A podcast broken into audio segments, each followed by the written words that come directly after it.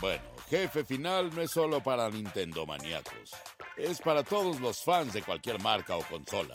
Así que sean bienvenidos a Jefe Final, solo para Nintendo maníacos y de otras consolas.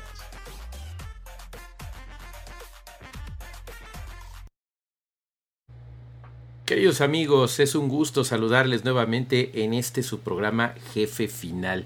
El número para mí es emblemático porque me recuerda los días dorados de la Commodore 64.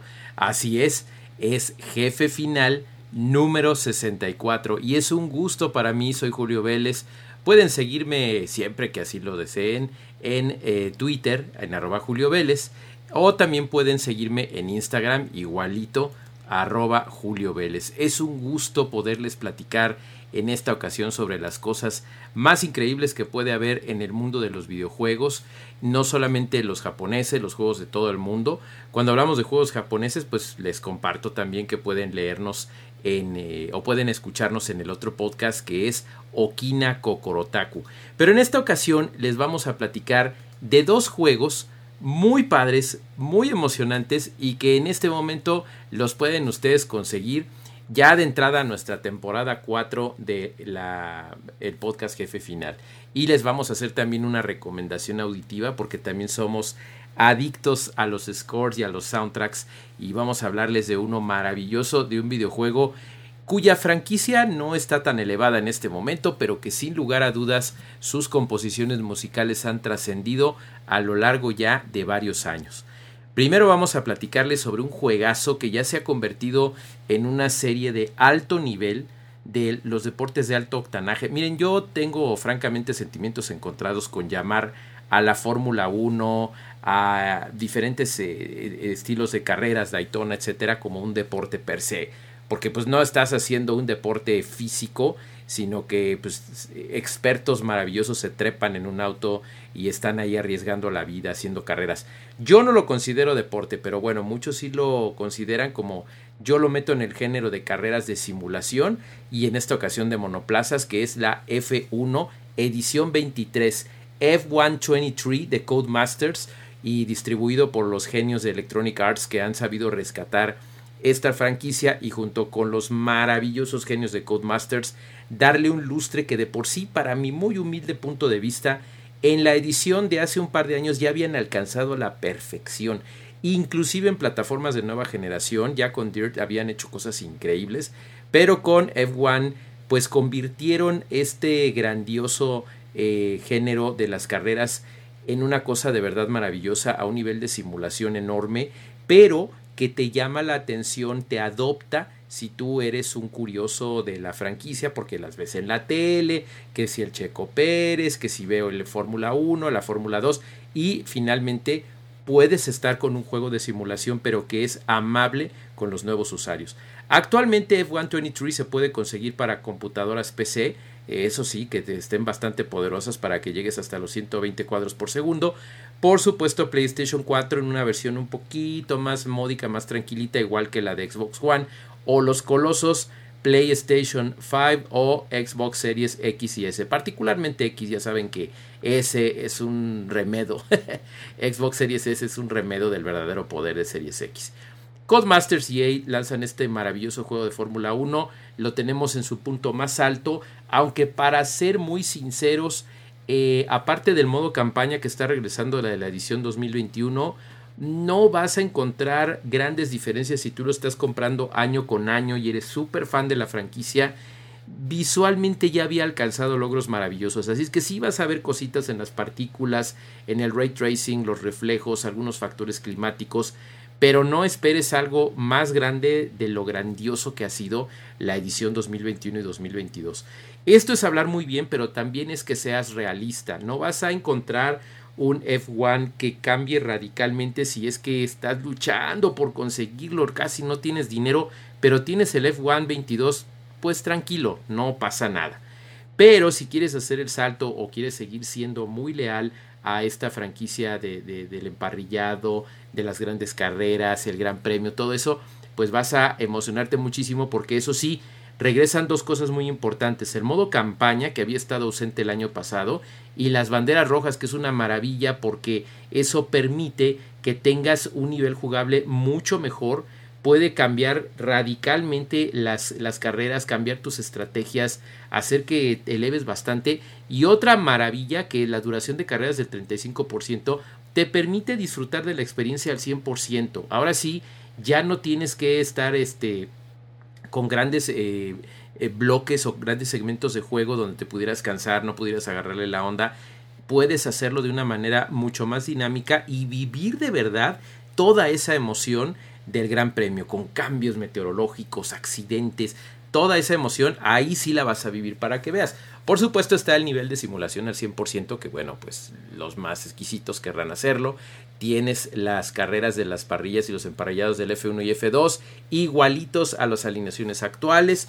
Los circuitos son exactamente los que se están utilizando actualmente. Están Las Vegas como circuitos nuevos, el de Lusail, han mejorado circuitos como el de Red Bull Ring, el de Cataluña, etcétera. Sí te vas a aprender muchísimo eh, los visuales en el modo campaña de los pilotos se ven un poquito raritos, pero sigue siendo llamativo, aunque me hubiera gustado que hubieran trascendido y mejorado más. Tanto como el modo F1 World, que es un núcleo muy interesante, muy avanzado con respecto a Breaking Point 2, pero sí vas a encontrar cosas que parece ser que apenas las están explotando. Hay pruebas, mejoras para el coche, eh, contra otros jugadores, eventos en solitario, muchos contenidos adicionales que sí son llamativos, pero parece ser que Codemasters está apenas jugando con esto. Quizás en la edición 24 lo veamos más avanzado y pudiera ser que nos dé la gran sorpresa. Por ahorita nada más es como un parque recreativo, muy sencillo, muy disfrutable, pero sí te quedas con ganas de más.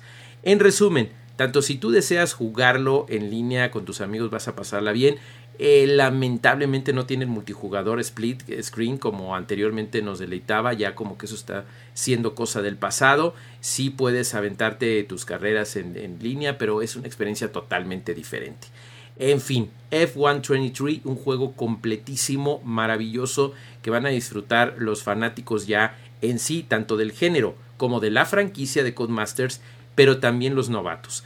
Eso sí, Repetimos, si no tienes para comprarte el F123 y tienes el anterior, no te preocupes demasiado, porque incluso el Word, el F1 Word probablemente regrese el año que entra con más cositas de lo que ya le está tratando de meter Codemasters. Mientras tanto, no te lo pierdas tanto para consolas Xbox One, X eh, Series X y S, PlayStation 4, PlayStation 5, que es nuestra favorita por la sensación eh, áptica en el DualSense, y por supuesto la versión Toro más cara, computadora poderosa de computadoras PC. ¿Qué les parece si nos vamos con lo siguiente? Porque musicalmente yo estoy seguro que se van a emocionar tanto como yo y recordar a cierto jefe maestro.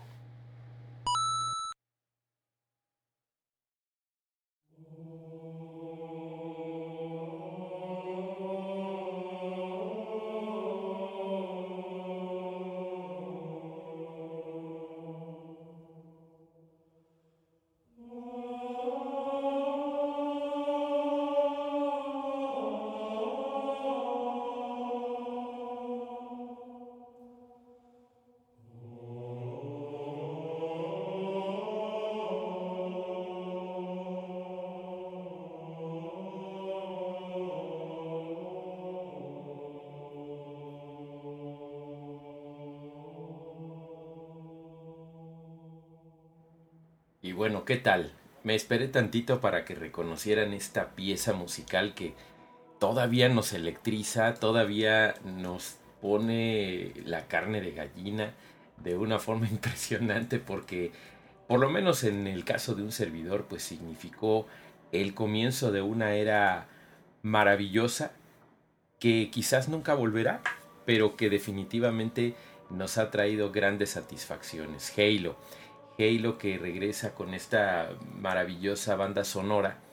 Si bien el regreso de eh, Halo como franquicia o la continuidad de Halo como franquicia no ha sido del agrado de muchos desde la maravilla que hicieron en Bungie en 2001, eh, Halo Infinite pues sí ha traído muchos eh, adeptos ha sido el salto a la nueva generación de Xbox que nunca me voy a acostumbrar y nunca voy a tenerle cariño a las series X y S. Se me sigue haciendo un nombre rarísimo, una serie de iniciativas muy extrañas por parte de Microsoft, pero el punto es que Halo Infinite goza de un soundtrack espectacular.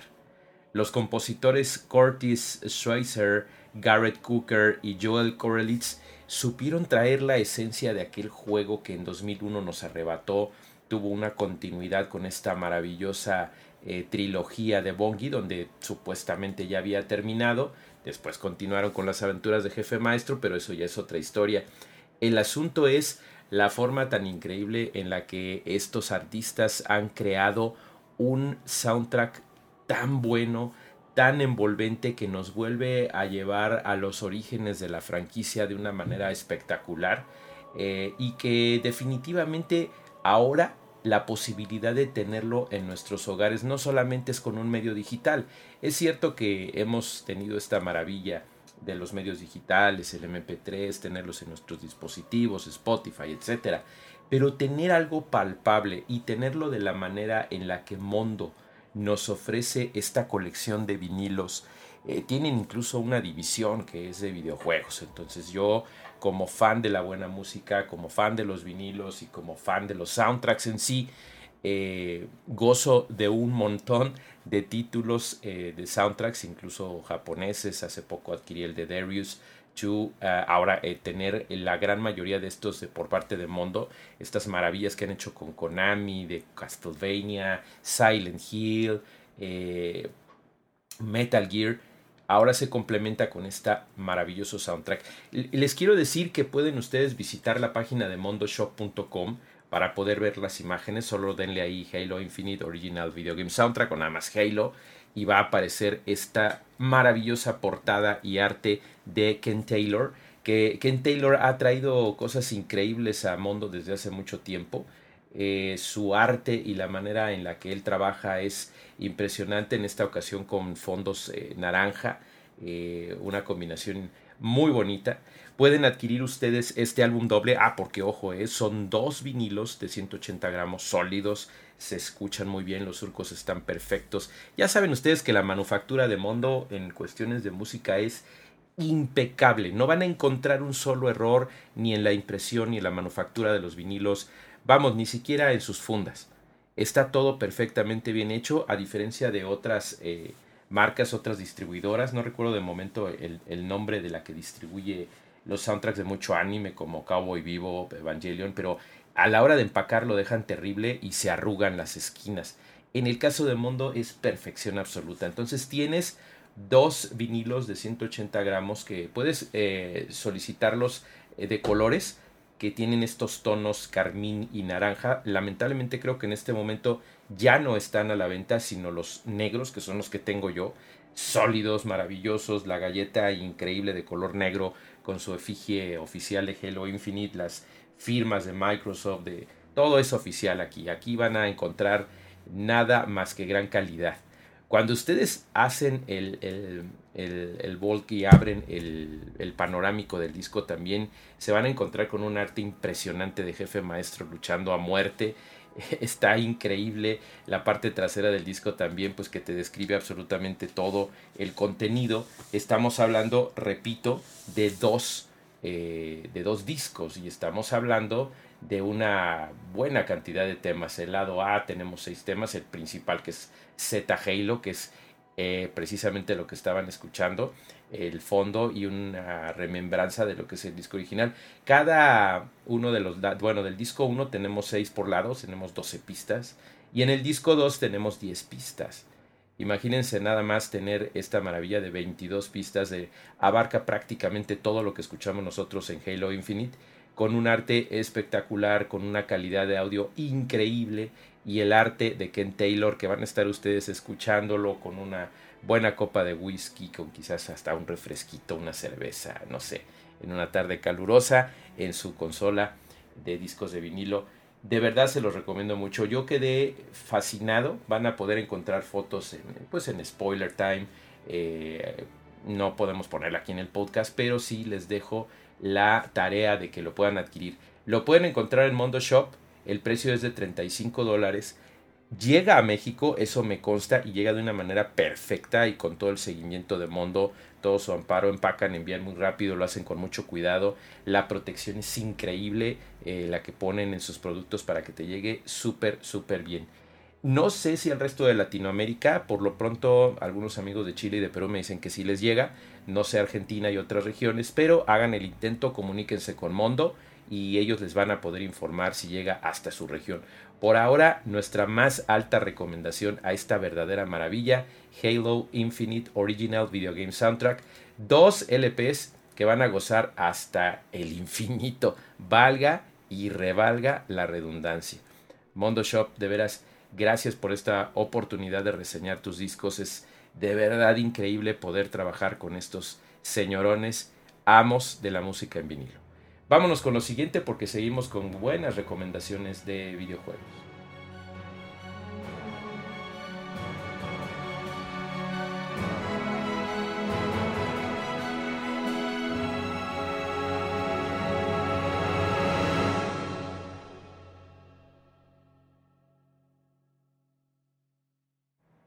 Bueno, por último queremos ofrecerles aquí en el programa 64 de Jefe Final nuestra reseña de Diablo 4, Diablo 4, un eh, viaje adictivo por el santuario que finalmente, después de que esta franquicia que tiene tantísimo tiempo, les estamos hablando de 1996, ¿eh? cuando Blizzard y su creador David eh, sacaron este título para computadoras PC, para la Mac clásica, y, bueno, era una cosa, ahora, ahora lo llaman como hack and slash, pero pues francamente era un videojuego de calabozos, de mazmorras en, en plano isométrico, con un estilo un poco, bueno, muy similar a lo que era StarCraft y Warcraft, pero con su propio toque, al tener mucha más acción y menos estrategia, no, estrategia por turnos, sino en tiempo real, pero esta vista isométrica hizo que muchos pues eh, pensaran que era algo similar. El asunto es que Blizzard nos trae finalmente en 2023 Diablo 4, eh, que es un título que para muchos es polémico, sobre todo para el sector eh, cristiano, eh, por el asunto de la palabra en el, en el título. Pocos saben que realmente pues aquí la idea es un mundo mitológico, un mundo fantástico, como si fuera El Señor de los Anillos, Game of Thrones, es un mundo totalmente diferente, donde es la lucha entre los seres humanos contra los seres del santuario, ¿no? Y sí hay seres siniestros, horripilantes, monstruosos, y el antagonista principal, al menos anteriormente se llamaba Diablo, porque ahorita estás enfrentándote con otro, otro ser muy, muy, muy terrible, muy poderoso, no voy a darles spoilers, pero que eh, no tiene nada que ver, se llama Lilith y de hecho la ves en la portada del juego, sigue ocurriendo todo esto en el santuario, hay un montón de desgracias para los seres humanos, eh, los planes de Lilith contra el santuario son muy, muy, muy siniestros y pues es el regreso de, de grandes invitados, de grandes y poderosos adversarios. El asunto es que es un mundo fantástico, hay muchas misiones, los calabozos son geniales, los jefes finales son una cosa impresionante. Yo tengo que decirles que por la misma eh, dinámica y el mismo estilo, la palabra misma del título, no soy gran adepto a estos juegos. Si acaso en los noventas llegué a jugar el Diablo 1 y Diablo 2. Eh, no soy adepto al tener la, el honor de reseñar esto eh, de, Blizzard, de veras me, me, gustó la manera en la que lo hicieron, la forma en la que mejoraron dramáticamente el motor, la interfaz, eh, cómo es posible que llegues al nivel 50 y sigas teniendo un árbol de progresión totalmente sólido y con posibilidades de crecimiento. El que puedas encontrarte con amigos en otras modalidades de juego para que te pongas a pelear, eh, el uso del nigromante, eh, el sistema de clases, todo esto eh, tiene una base, lo que es la, base sólida de los noventas del Diablo original, pero con una interfaz que te permite un juego libre, te da de repente una sensación de mundo abierto que en realidad no existe. El sistema de combate es el mismo en su base sólida que en el origen, pero con un montón de cosas que lo hacen muchísimo más adictivo y la búsqueda del jefe final es una cosa increíble. Blizzard teniendo su experiencia en grandes franquicias como World of Warcraft, StarCraft, que estamos esperando noticias de esta franquicia pronto, por supuesto, eh, muestra aquí todo el bagaje, toda la posibilidad de encontrar esta diversión en más de 150 mazmorras secundarias, 30 horas de juego en la campaña normal, pero que se extiende muchísimo más con todo lo que vas a ir encontrando poco a poco.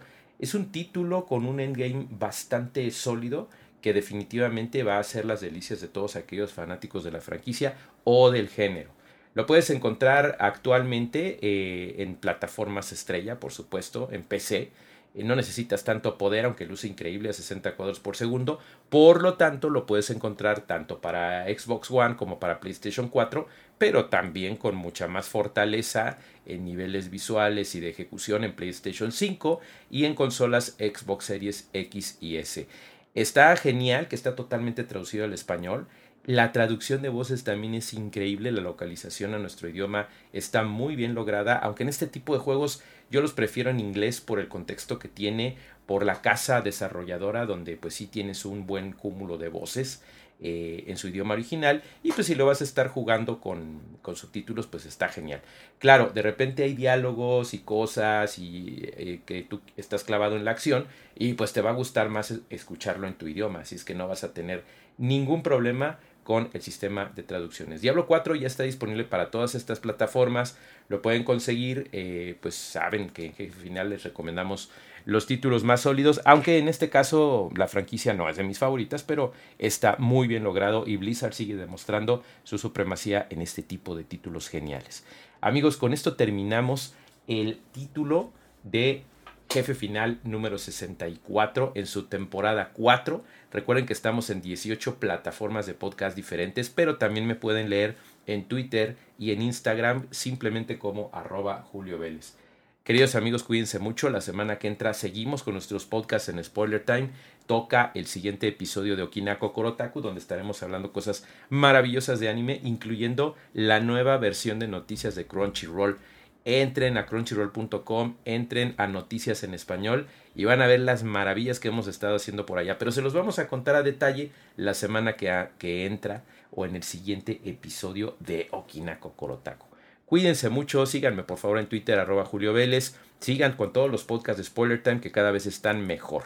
Yo soy Julio Vélez, los quiero mucho, cuídense y que tengan un excelente juego. Eh, ¿Qué les pareció, terrícolas? Nunca escuché en Melmac un programa sobre videojuegos tan bueno. No se pierdan a Julio Vélez en el próximo jefe final. Y recuerden, si se lo pierden, bueno, sí hay problema. Adiós.